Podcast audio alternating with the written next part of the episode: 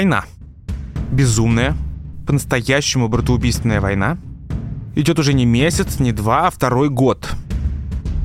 Последний глава государства был убит вместе со всей семьей. Страна в руинах. По улицам бродят дезертиры и голодающие.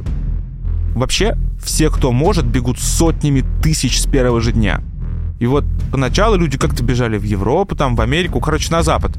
Но все настолько затянулось. Дела идут настолько плохо, что бои происходят уже где-то в Сибири.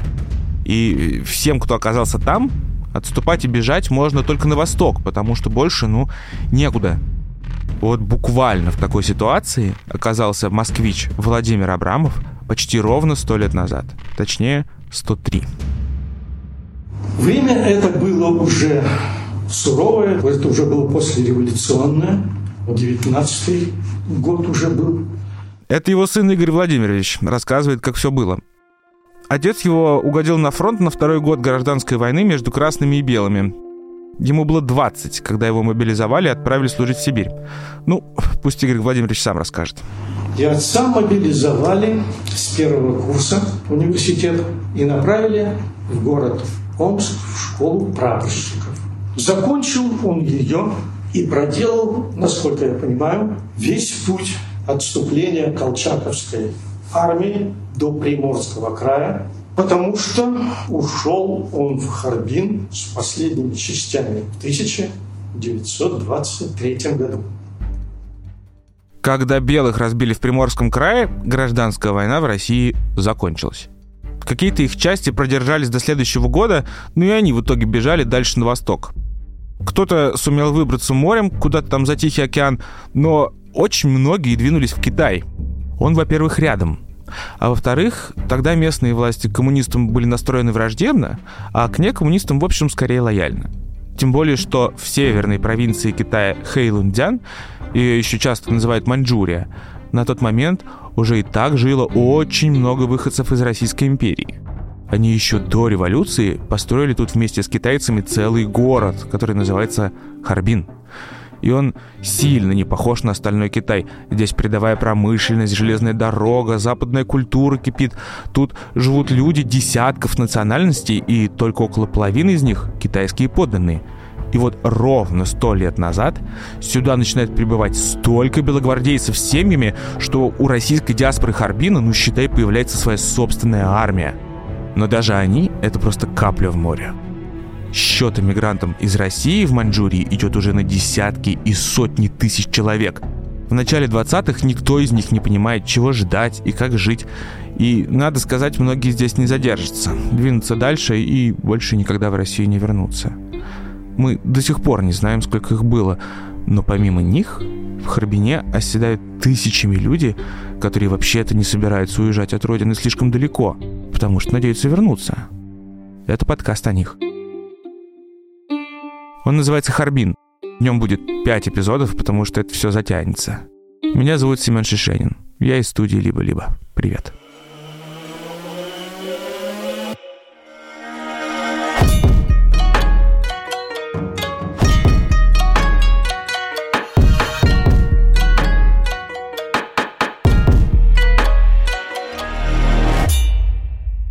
На самом деле, про этот период в жизни отца Игорь Владимирович много рассказать не может, потому что сам родился только через 12 лет. У него есть такой как бы конспект семейного предания. И вот по этому преданию отец прибыл в Харбин в 1923 году. На месте он устроился в бюро по делам российских эмигрантов, потом женился на русской девушке, которая была сама уроженкой Харбина, и вот они жили на съемной квартире, где у них в 1935 году родился сын Игорь, вот как раз наш герой. Он адрес своего дома помнит очень хорошо. Вот я его запомнил. Чунхуа Ренмингухего, Дунбэй, Хэйлунцзян, Хайрбин, Андаудзе, Сыжелю. Это мой адрес. Китайская Народная Республика, Северо-Восток, да, Северо-Восток, провинция Хэйлунцзян, город Харбин, улица Андаудзе. 46. И? Слышали. Сейчас я уже связываю, я могу связано только сказать, я сегодня очень плохо говорю по-китайски. В общем, как бы Игорь Владимирович не говорил по-китайски, он коренной харбинец. И по маме даже не в первом поколении. У него судьба будет очень необычная, но мы к этому еще вернемся попозже. А пока давайте отмотаем в то время, когда Харбин — это город иммигрантов и беженцев, таких, как его отец-белгвардеец. Вот он по долгу службы в бюро эмигрантов постоянно принимает новоприбывших и наверняка знает демографию города в цифрах. А она вот такая. В 1913 году население было чуть больше 60 тысяч, подданных Российской империи и китайских подданных вместе. В 1921 году в Харбине постоянно живет уже 165 857 человек, а в 1930-м тут под 100 тысяч китайских подданных разных наций, плюс почти 70 тысяч постоянных жителей родом из России, но без китайского гражданства, плюс несколько тысяч европейцев, пары тысяч японцев и несколько сотен американцев и корейцев. И люди продолжают пребывать. Но бюро по делам иммигрантов открылось в 1934 году, когда все слегка устаканилось. А вот до этого момента, лет 15 подряд, в город просто шли тысячи беженцев, которым не было ни числа, ни учета. И вот в этом потоке в 30 году через русско-китайскую границу переходит большая крестьянская семья из деревни Ракина. Валентина Александровна не самая младшая из них, ей тогда уже 5 лет. И она только что пересекла всю Азию. Убежали каким-то образом, сразу в Ташкент вот они попали. Я в Ташкенте переболела тифом. Была, есть фотография, я наголо стриженная. Благодаря этому у меня, наверное, до сих пор еще волос много, потому что после тифа, говорят, хорошо волосы растут. Как именно они попали в Ташкент, Валентина Александровна не помнит, но бежали из Пермского края. Мы не знаем точно, сколько их было, но как минимум это трое братьев с женами и детьми, все по фамилии Ракины. В 1929 году их раскулачили и отправили в ссылку куда-то на Пермские болота. Там до них дошел слух, что их собираются расстреливать, ну и Ракины решили бежать. Дождались, пока я поправилась. Они этим временем подрабатывали, кто где мог. Зарабатывали деньги на дальнейший путь. Потом ехали дальше, до Читы. Опять где-то поработают. И таким образом добрались до границы. На границе, значит, договорились с китайцем, который ну, за какие-то там деньги решился их перевести через границу. И это было, значит, о, сейчас вдруг э, мозги, Покров. Праздник Покрова Пресвятой Богородицы – это 19 октября.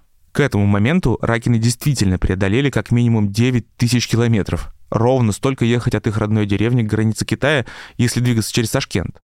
Но братья Ракины знают, куда везут свои семьи, потому что в Харбине они уже были. Они тоже воевали за белых в гражданской, и их с ранениями эвакуировали в Харбин в 22 году.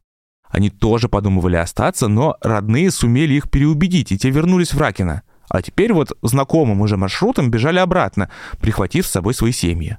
В том числе новорожденного брата Валентины Александровны Мишу – он уже возле самой китайской границы тяжело заболел. Вот э, в ночь под покров помолились, чтобы Святая Богородица помогла и покрыла их своим амофором. И они пошли. Упал глубокий туман, такой, что ничего не было, как они вот потом рассказывали. И в этом тумане они перешли границу. И ни один ребятенок, все мы маленькие дети были, ни один не заплакал, ни один не подал голос. В общем, так Богородица помогла перейти границу. Э, брат мой уже был умирающий, головку не поднимал, ему было несколько месяцев всего. И поселились, привезли в какую-то китайскую хату деревенскую. И вот китаянка, как мама рассказывала, его всего обкурила, и он двое суток спал. И на третьи сутки проснулся и, в общем, выздоровел. Ну, а потом, значит, дальше станция Манчжурия, и, в общем, уже добрались до Харбина. Кстати, вот это ударение на последний слог Харбина в Харбине, это типично для наших героев, они все так говорят. Ну, и я тоже буду так иногда говорить, потому что могу. Так вот, осенью 1930 года семья беглых крестьян уже, видимо, на поезде доезжает до Харбина. Тут важно помнить, что едут братья Ракины в тот город, который видели в 1922 году. Они были уверены, что он стоит дороги в 9000 верст. Туда можно отвезти огромную семью с маленькими детьми и не пропасть. Итак, каким Харбин был ровно сто лет назад? Харбин прелестный город, Харбин веселый город, в далеком Манчуго, теперь Манчутиго. Живется здесь прибольно, все сыты, все довольны, хоть и за рубежом, но золотым рублем.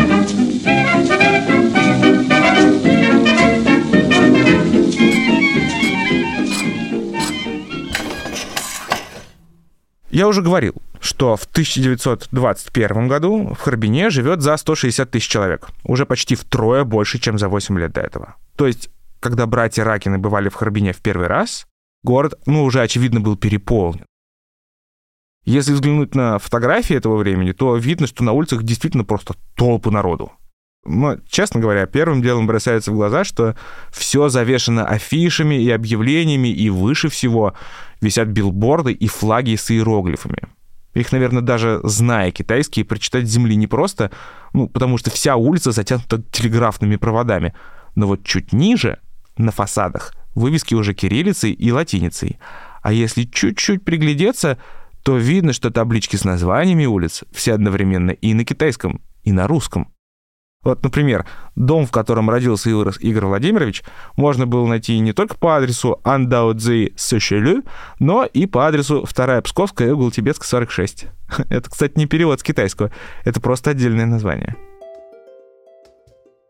И вот мимо всех этих вывесок ходит совершенно удивительная толпа какие-то военные, какие-то иностранцы, крестьяне с бородами, китайцы с косичками, вот явно с России женщина в пальто, с соболиным воротником, шляпкой, с ней мужчина в котелке и спинсне, а по проезжей части бегают одновременно рикши и двуколки с лошадьми.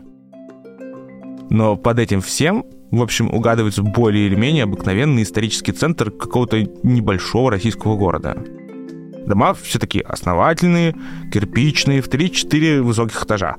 На некоторых действительно светятся электрические вывески с иероглифами, но то, что под ними, выглядит примерно, ну, как Ярославль. Даже широкая река, которая пересекает город, Сунгари, напоминает среднее течение Волги. С набережной, кстати, можно увидеть несколько крестов православных церквей, их тут что-то около 20, и самый высокий крест на Маковке Никольского собора. Помимо него, кстати, самое высокое здание в городе — это огромный японский магазин торгового дома Мацуура и Ко. В нем пять этажей и еще купол со шпилем. И вообще, магазинов тут тьма. Больших, маленьких, российских, немецких, английских, китайских, и все на витринах просто ломится от товаров. Такого в России на 1922 год уже просто нет нигде. Там продразверстки полным ходом. По Сунгаре ходят лодки, баржи, пароходы. Они, наверное, периодически гудят, но громче всего, конечно, слышны гудки паровозов. Железная дорога на несколько путей пересекает весь город поперек течения реки. Тут несколько депо, мастерских, большой помпезный вокзал. И если в толпе на улице найти русскоязычного постоянного жителя, он, скорее всего, будет работать на железке – ее тут называют КВЖД – Китайская Восточная железная дорога. В Харбине каждый второй из местных или инженер, или техник, или путевой рабочий. Паровой двигатель — это буквально главная сила тут. Он дает городу новых жителей, рабочие места, двигает всю экономику. В общем, разбираешься в этом, читаешь источники, и это, ну, дальневосточный стимпанк какой-то, если честно. Не верите?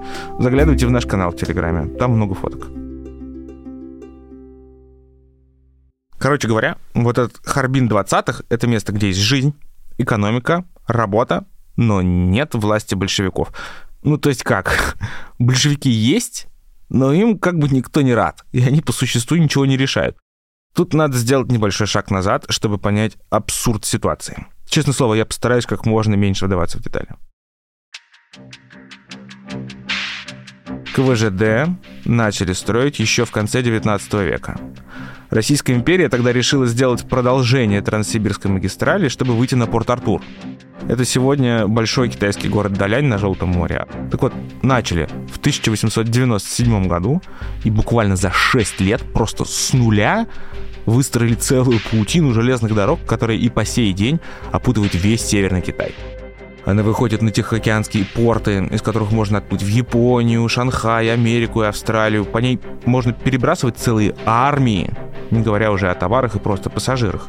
И Харбин — это узловая станция. в него сходятся все ветки. Для Российской империи это был очень важный проект, потому что у нее были большие планы на Северный Китай. Империя Цин догадывалась об этих планах, но по сумме причин была вынуждена согласиться.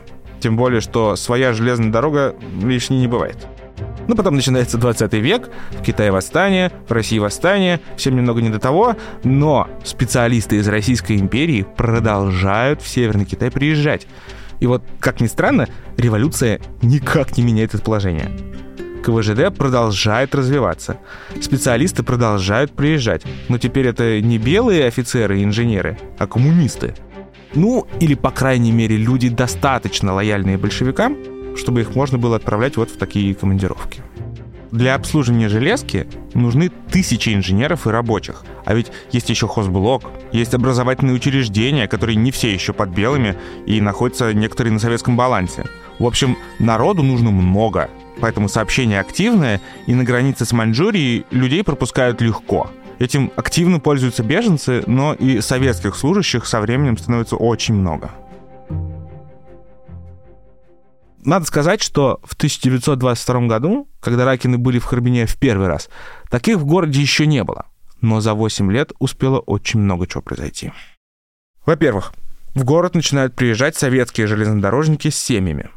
Во-вторых, китайское правительство очень устает находиться в зависимом положении и начинает постепенно вытеснять иностранцев из управления КВЖД и администрации города. И вот под самый приезд Ракиных в 1929 году между Китаем и СССР начинается война за контроль над КВЖД. Красная армия входит в Маньчжурию. Несколько тысяч солдат с пулеметами, артиллерией, авиацией и... Они проигрывают войну. КВЖД остается под контролем Китая. Однако для нашей истории важнее всего, что вообще-то на стороне Китая воевало очень много белых.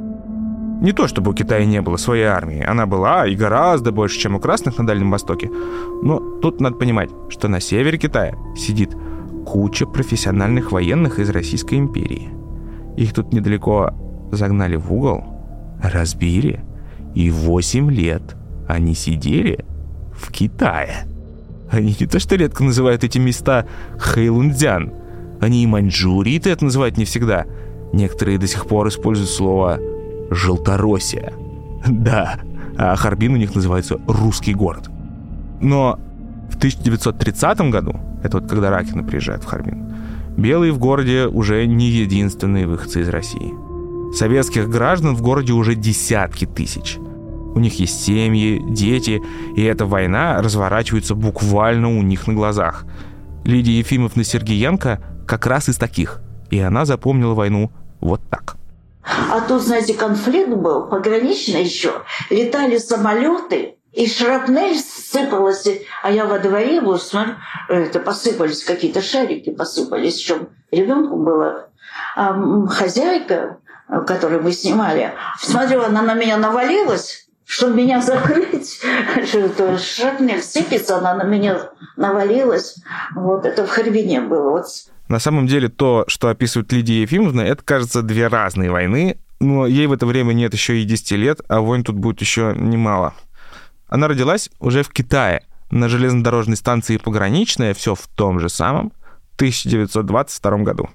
Ее отец был машинистом, и он как раз был из этих самых советских граждан, которые были не беженцами, не были отступающими белыми, а просто приехали в Китай на работу. Их семья поддерживала тесные связи с Советским Союзом. Мама Лидии Ефимовны слала туда помощь голодающим, напоминаю про разверстки. И когда у Китая с СССР случился вооруженный конфликт, им пришлось несладко. Во время войны отец заболел, уволился с КВЖД, и в 1930-м семья переехала в Харбин. И на этот момент там понятие «советский» было уже, в общем, почти что клеймом. По переписи 1930 года людей с советскими паспортами в Харбине около 27 тысяч, и они в меньшинстве. Отец Игоря Владимировича, это вот который москвич-белогвардеец, в эту категорию не попадает. Он по китайским законам угодзи, человек без гражданства. Таких в Харбине в 30 году 41 тысяча человек. Почти все белогвардейцы в этой категории – и отношения с советскими у них, прям скажем, не очень, еще с гражданской. Игорь Владимирович хоть не застал ни гражданской, ни конфликта на КВЖД, но таких, как Лидия Ефимовна, называет советскими и прям чувствуется, что с большой неприязнью. Справедливости ради, в его интервью слово «желтороссия» не встречается вообще. Слово «Маньчжурия» только как название станции и название одной газеты. А вот свой адрес он указывает как Хэйлунцзян. Крестьяне Ракины к советским себя тоже не причисляют, но они вообще настроены как-то помягче, что ли. По крайней мере, Валентина Александровна говорит обо всех своих харбинских земляках с одинаковым сочувствием. Кажется, что ее семья вообще не помещается ни в какую категорию из тех, что были в переписях. Ни советские, ни луадзи, ни китайские. Ну, наверное, правильнее всего их называть просто беженцы. А таких, в общем, как правило, не особенно считают. Вот все цифры, которые я называл до этого, кажется, не включают в себя беженцев в принципе. Хотя в какие-то моменты их в городе бывало больше, чем местных. А ведь были еще и пригороды, и города-сателлиты. И посчитать все это очень сложно. Ясно, что переписи фиксировали только какую-то небольшую часть населения. Забегая вперед, скажу, что через три года Японцы насчитают в Харбине больше 400 тысяч населения. И все равно, сколько людей было в городе только проездом, сказать не может никто. Ветки КВЖД тянутся к Тихоокеанским портам, и напоминаю, оттуда люди плывут в Южную Америку, Северную Америку, Японию, Австралию, Шанхай. В общем, если вы хотели убежать на запад, но не успели из европейской части России, то можете перебраться из Харбина. Но этот подкаст не о людях, которые видели Харбин мельком из окна гостиницы, съемной избы или просто вагон-купе. Он о тех, кто знал этот город изнутри и действительно прожил его судьбу. Лидия Ефимовна, крестьяне Ракины и Игорь Владимирович, они именно такие. Они сами себя называют харбинцы. Они выросли в одном городе, но в школу пошли в разное время и поэтому в целом разминулись. Тем не менее, кое-что общее, помимо места действия, между ними есть. Дни разговоры, когда же мы поедем домой. У них одно только было «домой». Это вот в Россию и все. Все время думали о России. Это Ракины. А вот что говорили в советской семье Лидии Ефимовны Сергеенко. А брат сказал даже, что мне бы даже увидеть бы... Увидеть красноармейцев можно убирать. Так, так хотела. Так хотела на родину, да? Красноармейцев хотела увидеть. А вот сын белогвардейца Игорь Владимирович Абрамов. Было понятно, что мы, русские, живем в Китае. Почему это произошло и как в определенный период времени до меня как-то это совсем не доходило. Их объединяет то, что их желания исполнились. Ракины в итоге вернулись домой. Брат Лидии Ефимовны увидел красноармейца. А до Игоря Владимировича дошло, что значит быть русским в Китае. Свои ответы они найдут кто буквально вот-вот, а кто через десятки лет. Но каждому предстоит путь в десятки тысяч верст. И у каждого он будет очень разным. В этом подкасте будет звучать много голосов, много разных историй, но линии этих троих я точно доведу до конца.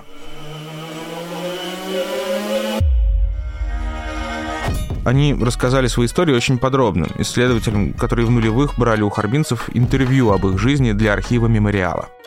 В этом эпизоде в дело пошли интервью, которые брали Алена Козлова, Ирина Островская и Людмила Щербакова. Вы слышали их голоса. Всего в архиве таких записей около 70, и это десятки и даже сотни часов разговора.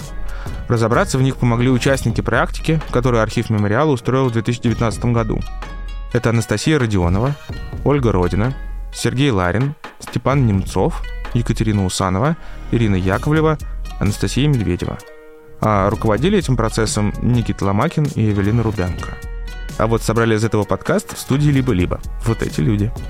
Продюсерка Олеся Бутенко, звукорежиссерка Нина Мамотина, композитор и саунд-дизайнер Кира Вайнштейн, обложку нарисовала Карина Язылян, ресерчерами были Егор Сенников, Алексей Захаров и Даниил Климанов, редактировал все это Андрей Борзенко, а ведущий и автор сценария — это я, Семен Шишенин. Пока.